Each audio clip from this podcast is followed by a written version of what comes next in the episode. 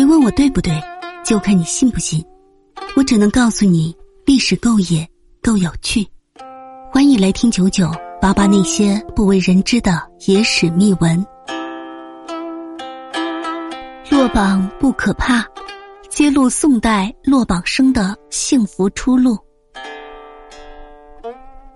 宋代重文，政府求贤若渴，打破唐科举录取之力。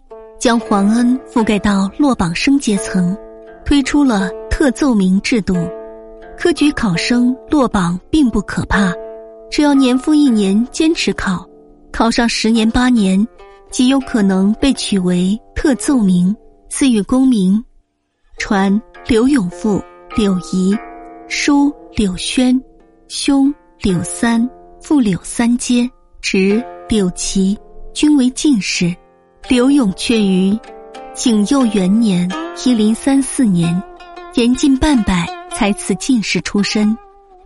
在唐代，每年各科考试录取不超过五十人，甚至常常只有一二十人，实在是少得可怜。而急需人才的宋朝，政府把录取的名额扩到了十倍甚至二十倍。太宗在位二十一年。由科举授官者近万人，年均五百人左右。仁宗在位四十一年，三年一举，共十三举，平均每举取三百五十一名左右。徽宗在位时，平均每举取六百八十余名。而南宋庆元六年至端平二年，三十五年间共取士五千九百一十七人。自隋唐始，科举已成为读书人唯一出路。读书人年复一年参加科举，总还有许多人难以被录取。宋朝对这些屡屡落榜者给予了特别关照。开宝三年，太祖特诏赐贡士，诸科连续十五次以上未录取的有一百零六人，授予本科出身。后来。特奏明的条件渐宽。至景佑元年，神宗下诏，进士三经殿试，诸科五经殿试，或进士五举年五十，诸科六举年六十，虽不合格，特奏明。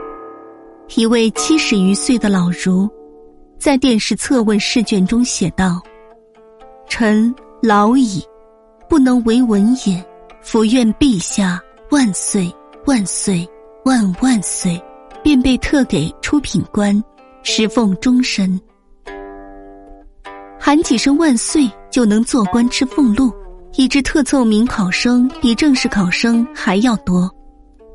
真宗咸平三年，殿试正式考生为一百四十人，特奏名却多达九百余人。